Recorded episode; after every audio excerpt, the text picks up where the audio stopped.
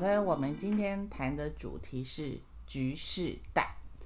对，局势代呢是什么呢？这个意思就是指的是五十岁以上的人，那人生进入了如秋季枫叶般的灿烂，也就是说，呃，枫叶它会从黄转橘转红。那似乎其实也代表的就是一个人的人生进入了中后半期的部分。有一种说法是把人的一生分成春夏秋冬。那这一群熟龄人呢，其实在定义上比较会被定义成是五十岁到六十岁，或是五十五岁到六十五岁这一段的。那这个人生来讲，大概就是以秋天来比喻。那秋天他们用橘色来形容，因为它有一种成熟温暖的感觉。OK，好，那我去查了一下，就是内政部户政司的资料，到了民国一百零八年的资料，就是五十岁的人口，五十岁以上的人口占全台湾人口的比例大约占了百分之三十七。那还有就是另外一个因素指标，就是从民国六十四年，其实这样子的人口只占百分之十三，一直到现在。它已经从十三爬升到百分之三十七的比例了，三十七就接近四成。那我们再换另外一种角度来观察，到了在二零一五年的时候来讲，台湾的人口的这个五十岁的这种哎人口的中位数大概是四十岁。那从二零一五年的话，我们现在算起，大概二零三四年啊的时候，我们大概中位数会到五十岁。那所谓的。这样的一个简单的说法，就是说到时候台湾将有一半的人会超过五十岁，走在路上的人，两个人里面有一个超过五十岁。其实这个这个话题，其实也是因为台湾少子化，就是新生儿的比例下降的太多，没有年轻的人口的族群来支撑，所以也就是像我们这样子五十岁以上的人口的族群的比例占了比较大的部分了。这个其中另外另外一个原因，是因为现在科技医疗进步，所以大家可以活得比较久一点。那比较久一点的时候，举例来说，有人就推测，以二零零七年那个时代出生的小孩子，大概未来平均余命可以到一百零一岁。台湾目前大概是八十二岁。OK，所以以后其实。的整体来讲的商机，可能都要往橘色是在周年以后的这种商机来开发。呃，基本上来讲的话，刚刚有提到嘛，既然叫少子的话，就表示少的人，呃，年轻的小孩子变少嘛。那你同样你要做生意来讲，这一群人 TA 来讲变少了嘛。对，人口要往多的。呃，对，你要卖多一点的人嘛。再来就是说，这一群人来讲话呢，相对。呃，今天是四十岁，十年后五十岁，今年五十岁，十年后六十岁嘛。那再来就他还不一定那么快死嘛，那么快挂掉嘛。所以他有他的需求就对了。对，所以也就是说，很多人把这一群人来讲话，呃，把它定义成叫做橘色商机嘛，或者橘色经济嘛。对。那这就跟呃我们所谈的，现在有些人叫谈银法这个商机，可是事实上呢，现在的银法当然。相较来讲，年纪还是比较高啦。呃，但是现在的橘色在十年以后会变成银发，没错，对。应该应该这样讲好了，我个人已经跨入了橘色世代。这个这个部分，但我认为银发似乎应该还要再更久，譬如可能六十五岁以上，我觉得他才会是真正像银发族的。或者是说，在我们的父母那一代，那个那个年纪，那个才算是比较是银发的部分。但是说二十年后，我们确实会变银发。对，应该是二十年后，我我同意是二十，但是我觉得十年后变银发应该还没有到。对，好，尤其是说大家可以活得更久嘛。对，那我这边又有一个，既然讲到了橘色商机，我这边又查到了一个资料，就是。工研院的产经中心估计，就是到二零二五年的时候，那呃整体的橘色商机会看上看戏台币三点六兆元。那，那另外还有一个啊经济学人就有做了一个估算嘛，到了二零一呃两千一百年二一零零年的时候，全世界六十五岁还在工作的人口会是现在社会的三倍。现在的长辈，好可怕，好可怕。所以呢，在全世界都出现了一个情况，就是说，这个退休年纪会越来越延后。哦，为什么越延后？因为发现说六十五岁以后退休还有好几年要活，可是无所事事，好像其实在医学上它是另外一个哎危险因子，就是失去重心。所以其实不管是五十岁或是六十岁，其实应该是说橘色时代的这群人，不管他是不是已经有的人，可能少数的人，我身身边的朋友已经陆陆续续看到一两位已经是退休的，刚退休。那有的是其实他们是转换工作跑道，跟他原本上上半场的工作职能或是技能是不太一样的。这个部分来讲的话，一个就是说。这就刚好应该要回，先先问一个问题，就是说你现在是五十岁或六十岁，那一旦你离开了职场，就是六十五岁离开了职场，就现在的职场不还没有延长退休年纪的时候，你要过什么生生活嘛？啊，那你想的是说，反正我就是什么都不做，只是要享受退休生活，那你可能在这个时候你也要去规划。对。那如果说你发现说六十五岁以后来讲话，你可能。还要想要有一番作为，你现在也要准备嘛？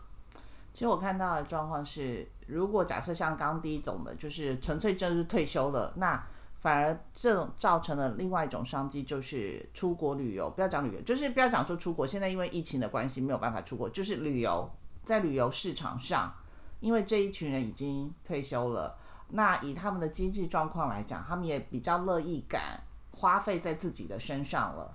所以反而在旅游市场上的这一块的呃费用，其实会比一般的还要再高，就对了，就不是说呃像年轻孩子们常会去讲的穷游，是没有错了。不过这个毕竟有一个前提，他是在退休之，他有一笔退休金，对，或者是说他在这个四十岁五十岁，他存到了钱，他存到了钱，那呃。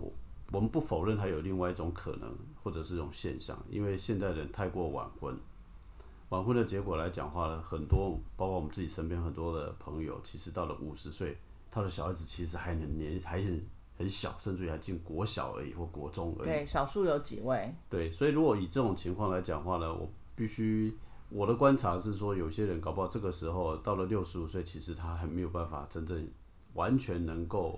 享受刚刚讲的那种，对，就是说旅游生活，这些应该是说，如果是早期像我们大概在三十岁左右时候成家立业的，那比较有可能。如果他迈入了晚婚期，然后又晚生小孩的话，那他还正需要一笔饲养小孩的费用。对，因为台湾跟国外还有一些不太一样的地方是什么？就是台湾呃，毕竟还有一些观念上，就算你有一笔退休金。其实说真的，很放心把它拿去旅游的，也是一部分啊。其实，所以其实，在台湾最最在旅游业，就是退休去旅游的这些人，其实就是你有固定的退休金的那些军工人，就公交人员或许比较有机会的。好，那如果没有，就可能会有困难。OK，好。那这是在商机是在旅游这个的部分，但我看到我看到的资料，其实我自己发现的是说，哎，五十岁的这些人，其实他们反倒是会在三 C 产品上，他们可能会运用的相对来讲，其实他们运用的非常的得宜。呃，这种就看你定义的三 C 产品是什么。我的想法到换另外一种想法是觉得说，这一群人可能会比较不排斥运用啊，特别是这一群人如果五十岁左右了，四十几五十岁，他还在职场上，那他们某种情况之下来讲话呢，他们也在一个一个管理者的角色，那他们必须去。领导这些所谓的年轻人的时候，当然他们可能就会必须去适应这种新的数位的这种工具。嗯，可是也有一部分人来讲话呢，如果再稍微年纪大一点的，刚好是另外一个强烈的对比。假如现在六十岁的，可能是一个强烈对比，他对数位的接受程度会比较弱一点。为什么？因为一他真的没有经历过，二他原来领带领的团队其实还没有那么多的数位环境。所以大概五十岁跟六十岁，我这只是一个比喻啦，不不是说非常的哈，不是绝对啦，不是一个绝对，就是说，在这个五十岁上下，他这一群人接受一个新的数位的这种东西，确实会比较好一点。啊。对。那当然，呃，这个或许是可以去观察，当然也可以作为很重要的一件事情是说，哎，也有一些人就开始因为数位环境工具的接触，他会思考说有没有机会把它当做是下一个阶段发展第二春的一种开始。嗯，对。那也有另外一种情况是说，怎么经营？刚刚讲的啊，这个变成自己变成迈入银法的时候，透过这个数位工具经营，所谓的这什么，我们常讲的什么，看到有些人在上面发部落格也好啦，好，或者是说在拍照做 IG 啊，虽然还没有发生，但我们可以预测，大概未来这种经营模式会在越来越多。也许有一天，还有一个也许。搞不好以后很多人就跟我们一样跑来经营 podcast 的也有可能。对对，应该是说，呃，因为赖在台湾是一个非常普遍的交流、交沟通的，就是沟通的一个工具，它可能比较没有分那么年龄层。但是大家一定会常听到的是说，Facebook 是老老人家在用的，IG 才是年轻人在用的。那其实应该是说，其实我们应该是慢慢的，应该也会使用到越来越年轻孩子们使用的一些工具。应应该是为什么？因为其实 F B 刚刚已经讲了嘛，变成是一种老人老人家用。其实 F B 来讲的话，我们可能会觉得说，其实它出来时间也不是太长嘛，赖更短嘛。对。但是新的一直不断，后来又现在最流行又是 I G，搞不好。还有两年后，也许有新的出来，也有可能。接下来还有其他的，像那个叫做那种短的视讯的那个抖音啊，抖音的那种模式啦。对，所以确实啊，在这个时间里面来讲话，不管哪一个时代，同时都在接触新的数位的工具。对对，我问你一下，你有抖音账号吗？我没有抖音账号。我也没有抖音账号，但你有 IG 账号吗？我也没有。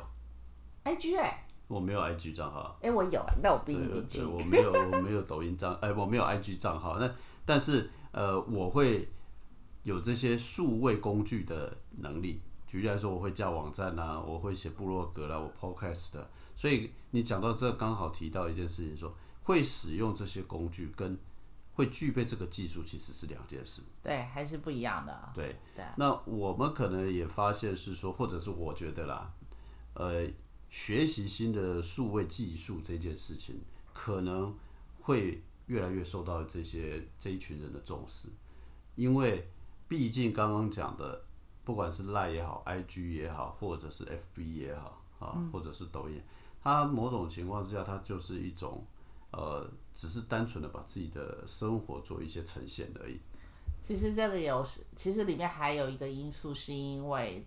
呃，五十岁左右这个局世代的人，因为他家的小朋友可能正好都在十七八岁到二十多岁左右，那因为他们使用的工具不带上 Facebook，不上不上那个脸书的时候，其实他们跑去 IG，所以也迫使爸妈因为想要了解他们，也去开了 IG 的账号。像我就是啊。对，但是这种这种方式，我的定义它叫做被动，你只是在。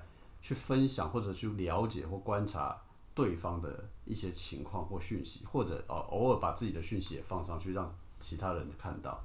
那这种东西来讲的话呢，跟说好变成是一个经营者不太一样，不一样。哦，我今天变成是一一个 YouTuber，我变成一个 Podcaster，这个可能不一样。所以我会比较强调的是说，呃，这现在这一群人有可能会更积极一点，对，他会变成自己去经营某一个频道。啊，那么甚至于说他可能会学习怎么样去做更好的呈现，他会去剪辑，他不会只是拍照上传，他搞不好会去做动画，啊，他搞不好会会会去怎么样做一些连接。所以您讲到这样子，其实应该是说五十岁以后这些局世代的人，其实他们应该要学习的是新世代的这一些的工具，他们要如何更加。多元化的去运用这些，譬如说他自己一定得要，不管是不是像我这样被动的先开了一个 IG，但他终于先开了 IG 之后，他看他要怎么样的去经营，或者是说，其实他也一样可以像年轻一点的人，然后去经营一个 YouTube 的平台，对对不对？而且 Podcast 的平台，对，如果以我的感受，我反而比较看好这些中年人啊，或者是叫局势代这些人。之后经营的这些，这些我如果以我来选择的话，我觉得 Podcast 会比较适合 YouTube，YouTube 这样的一个频道。原因很简单，这一群人不像现在的年轻人这么善于或者这么愿意、乐于抛头露脸的去表达自己。可是声音是一个很好玩的一个媒介，你可以听得到我。哦，我今天不讲我我不讲我真实的姓名。其实你不容易在现在的所有的社群或者所有的媒体里面找得到我是谁。嗯。那可是 YouTube 一讲不好听的，影片拍出来就是你长什么样子，我就知道嘛，对不对？所以我啦，如果依我我的观察，这群人不太容不太会，呃，一愿意说把自己的长相曝光出来。没问题。倒是在躲在幕后用声音来呈现自己。这个或许比较符合这个年这个世代的的一个特色，这这个对的特质，就像我们一样嘛，我们不想抛头露脸嘛，因为我们怕很多人找我们签名这样子，啊，好，这个大概是其中一个啦，哦，这个我觉得这个其实是数位上面未来的一个发展。那另外一个部分，当然，呃，我们必须要讲的是说，这个世代还是有所不同，局世代，如果局世代。有一些人就像你讲的，刚刚回到前面的话题，已经接近或者是可以退休。其实大部分在这个时候可以退休，坦白说，军工较为多啦，或者真的少数在一家公司待了二三十年的。对。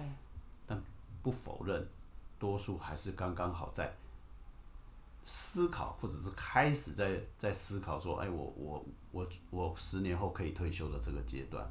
还有一群人其实可能比较不好的是说。不管是不是疫情啊，或者是因为产业结构的改变，现在可能面对的可能被迫必须离开休息、离开职场这个阶段嘛。对。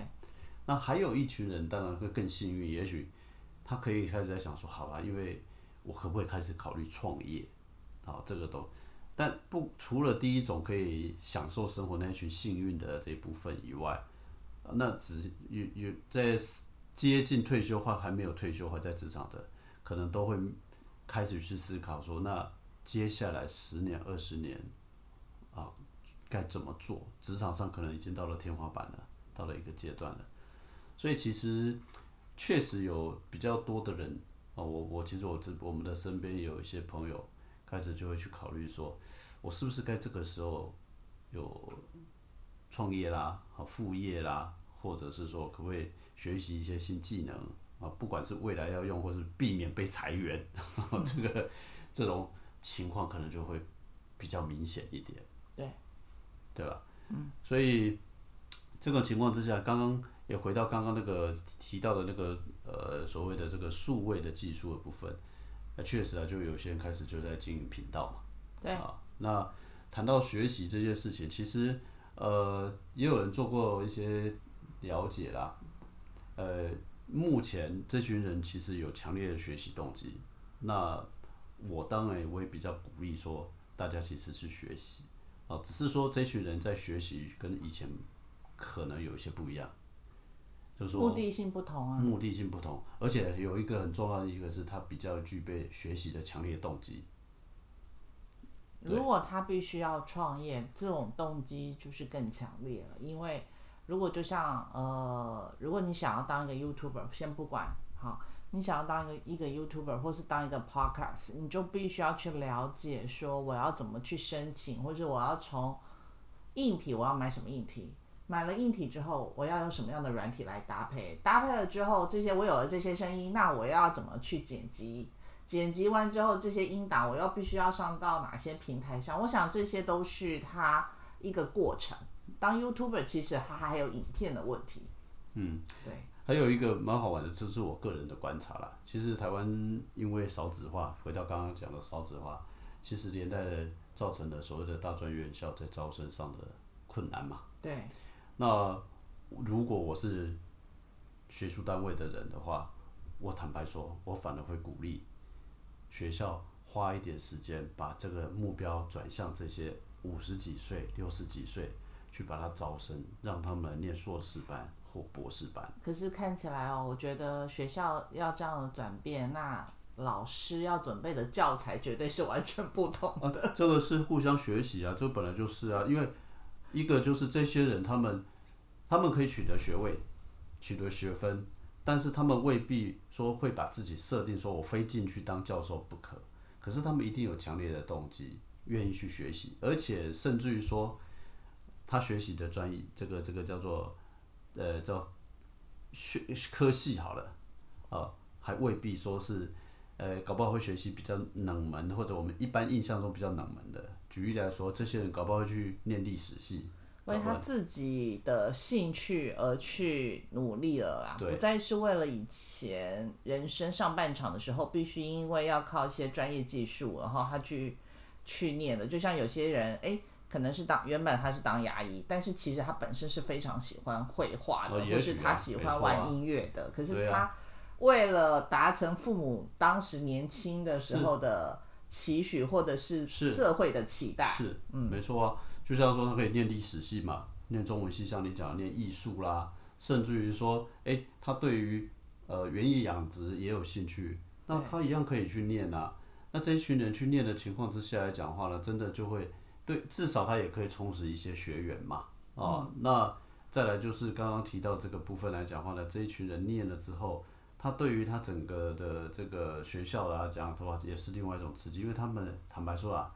有一点年纪去念书的，相对来讲积极度高的，对，就是这样子。一定不会迟到早退。对，那某种情况下，他们也对于这个生活，就是说他们去念书啦，他们的这个所谓的呃可以承受的财务的上面来讲，相对会比较好一点。对。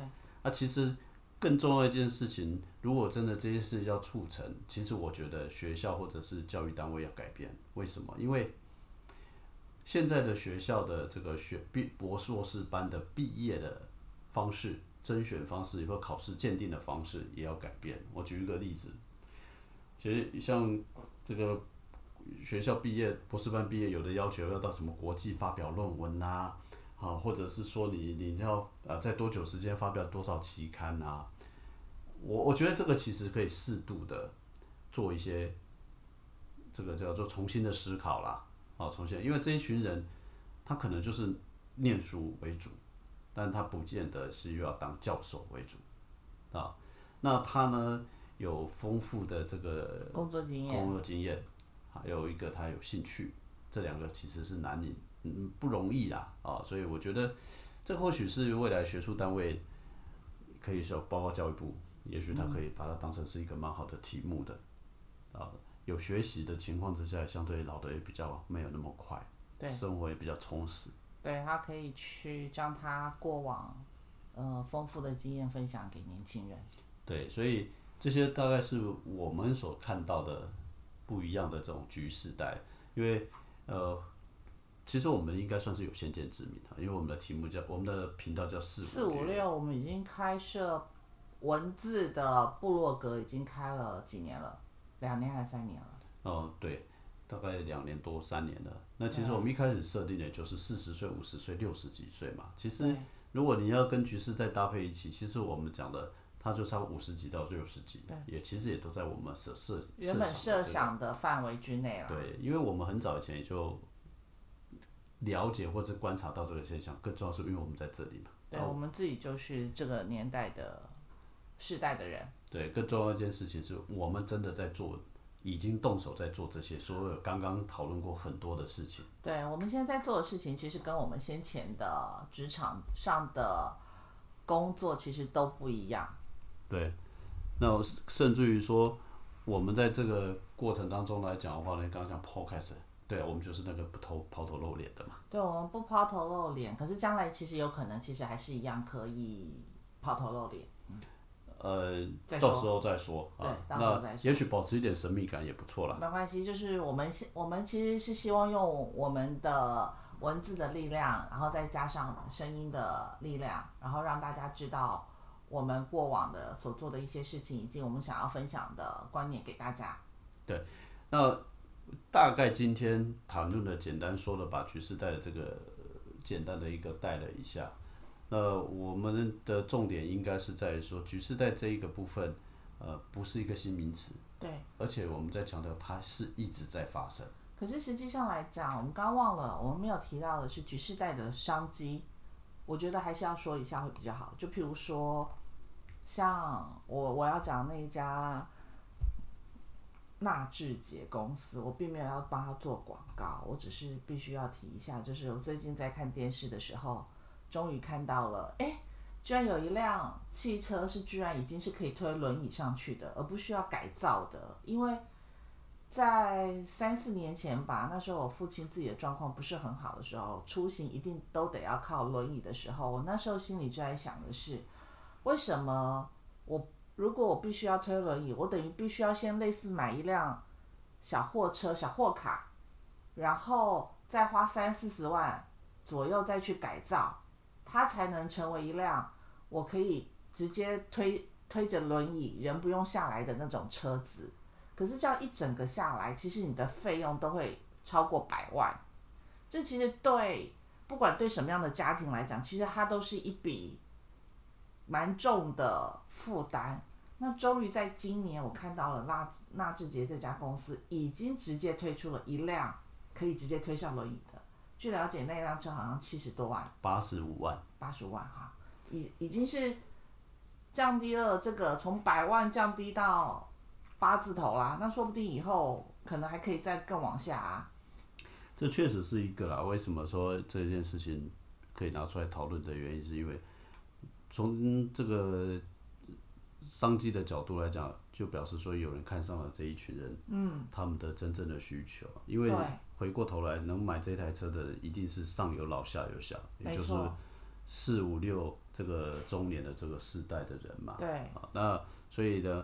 呃，他们针对这个需求去开发了这样提供这个叫福祉车，那确实是一个非常重要的，因为我想，啊，刚刚提到人越来越越活得越久的时候，这种需求当然也会容易会会出现嘛。对啊。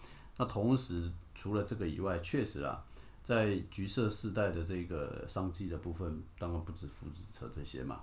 我们刚刚其实提到的，如果你要学习新的这个。数位科技，那当然你就科技上面的一些不管软体啦、硬体啦，那这个部分你可能会可以考虑说，哎，针对这些人去设计嘛。那当然，我认为教育训练的这个市场也是一个啊，你要怎么教教他们怎么变成是 Podcast 好了，教他们怎么变成 YouTube，这当然也很重要啊。那另外一个部分来讲话呢，就是说，因为这一群人他们可能呃有一些到某一个阶段之后来讲话。他们还是会希望要开始规划理财，虽然有些人早一点规划，对，但是后面的这个规划其实跟年轻的时候规划不一样，不一样，因为这个时间点上，他的规划还不一定只有他自己，哦，他搞不好会需要的是说他自己搞不好他有一定的这个资产的，他要怎么规划给小孩？你应该直接讲啦，就是我们所谓的遗产吧。呃，遗产是一个对，没有错，就是说，直接讲白一点，就是现在的现在的遗产，对对，因为过去大家可能比较难，或者是不太愿意去直接讨论这个问题。可是，呃，很很明确的，明确的就是说，现在人就是会面面临到，而且大家也比较不会忌讳谈现在比较不会忌讳了啦。对，所以这个时间点开始去规划遗产的这件事情，或者是。呃，甚至于国外有这种所谓的数位遗产处理的问题，别忘记，各位现在很多人的密码账户通通都在 Gmail 里面，或者是说搞不好有你的网络银行密码啊等等等等，或者你的一些照片啊重要的文件可能都扫描在你的电脑档案里面或者你电脑里面，那这个东西都可能会是哎。很好的一个商机。如果尤其是一些音乐创作人或是艺术创作的这些人，他所留下来的这一些，才真的是数位资产。对，因为这些都牵涉到版权的问题。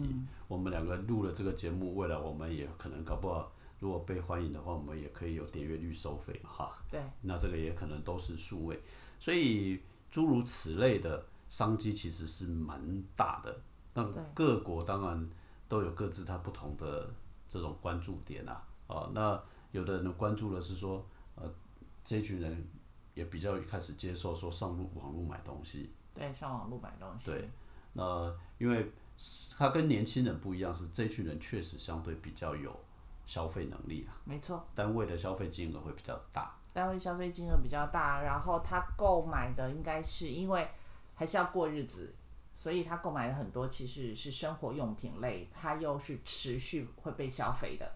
简单说，他不是一个冲动的消费者，他是一个相对比较理性的消费者。消费消费者理性，但是持久性。然后这边有一个了解是说，这些人他购买红酒跟研磨咖啡的比例也远远低过于五十岁以下人，因为这些他都会要喝。